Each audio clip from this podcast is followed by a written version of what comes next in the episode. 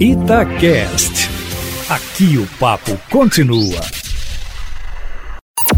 Em cima do papo, com Edilene Lopes. O projeto de lei que alterava os limites do Mona, o Monumento Nacional da Serra da Moeda, e que gerou muita polêmica ao longo do último mês, foi retirado de tramitação na Assembleia Legislativa pelo autor da proposta, que é o deputado Antônio Carlos Arantes, do PSDB, conforme nós noticiamos aqui na rádio em primeira mão. Hoje nós vamos trazer os bastidores desse caso, Eustáquio. A retirada do texto foi seguida da publicação de uma nota, que está na íntegra no site da rádio, na coluna em cima do fato, e que deixou claro o posicionamento posicionamento do parlamentar.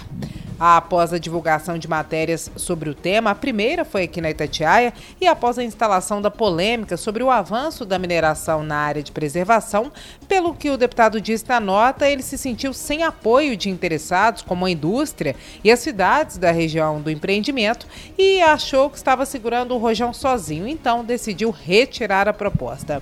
Em um trecho da nota, ele diz o seguinte, Eustáquio Ramos, abre aspas, em função desse desencontro de informações e a não mobilização dos municípios interessados e do setor produtivo de Minas Gerais, em um primeiro momento, achamos por bem retirar o projeto de lei. Agora, para quem está em casa, entender o caso. Segundo a Gerdau, que é a mineradora dona do empreendimento, a ampliação da cava de mineração na região, que aumentaria a vida útil da mina, que termina em um ano, para 10 anos, só seria possível para dentro da área do parque mas a empresa afirmou que estava propondo como compensação a doação de um terreno maior do que o que seria usado para minerar. Ambientalistas alegam que a mineradora já estava minerando na área do parque e continua fazendo isso, infringindo um acordo judicial que proibia a atividade no terreno e que estava tentando legalizar o ato ilegal por meio da Assembleia. A empresa negou. O deputado Antônio Carlos Arantes afirmou lá na primeira entrevista à reportagem da Itatiaia que foi provocado pelo poder público e pela indústria a apresentar o projeto e que estava cumprindo o seu papel de apresentar a proposta aos pares, aos deputados, já que a ampliação do empreendimento geraria milhares de empregos diretos e indiretos. Mas essa não foi a única polêmica, Eustáquio. Depois dela veio uma outra, também relacionada ao tema.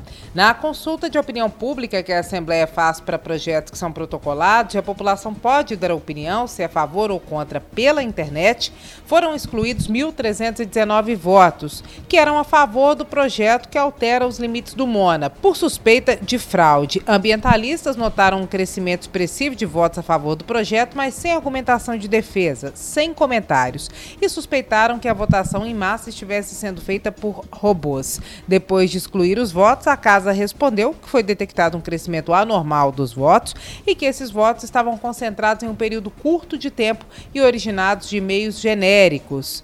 Procedimento que fere o termo de uso do portal, por isso os votos foram removidos. A Assembleia não falou nada em relação à responsabilidade ou suspeita de autoria do que seria fraude na votação. Nos bastidores da Assembleia, neste momento, parlamentares que são contrários à proposta de alteração dos limites do monumento acreditam que o projeto possa ser apresentado outra vez, em um outro momento, de repente em forma de emenda, em alguma outra proposta.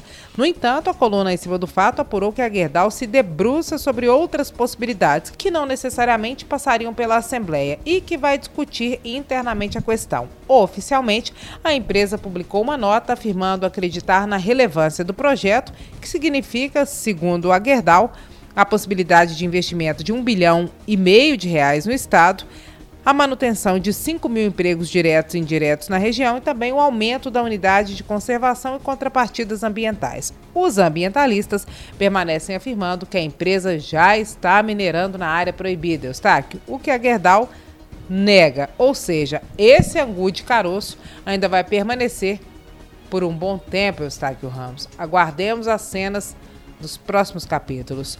Amanhã eu volto, meu amigo, sempre em primeira mão e em cima do fato.